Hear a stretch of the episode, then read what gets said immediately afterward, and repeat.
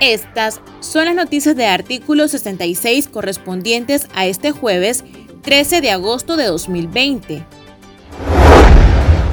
Daniel Ortega reapareció este jueves en ocasión del 40 aniversario de la Fuerza Naval de la institución castrense en Nicaragua. El presidente aprovechó su intervención para desempolvar viejos megaproyectos que su administración nunca concretó, como el puerto de aguas profundas en Bluefield, los puentes para unir a las comunidades indígenas y la idea del proyecto del canal interoceánico, última obra que desde su aprobación en el 2013 permanece estancada. Ortega estuvo acompañado de la vicepresidenta Rosario Murillo y tres altos mandos de la institución.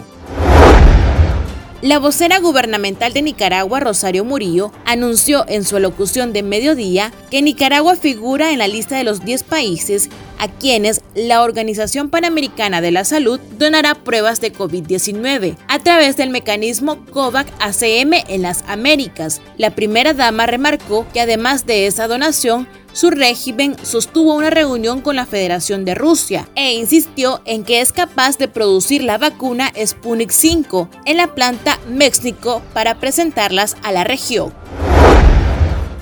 El egreo político y líder universitario Byron Corea Estrada, originario de León, denunció que agentes de la Dirección de Operaciones Especiales de la Policía mantuvo asediada la casa de su familia por casi cuatro horas, ubicada en el barrio El Coyolar. Corea dijo a artículo 66 que los uniformados le dijeron a su abuela de nombre María Olimpia Mayorga, de 71 años, que la dejarían detenida en su propia casa. El líder universitario señaló a tres sujetos que identifica como Manuel Calderón, Fernando Telles y Tránsito Telles como los responsables del acto.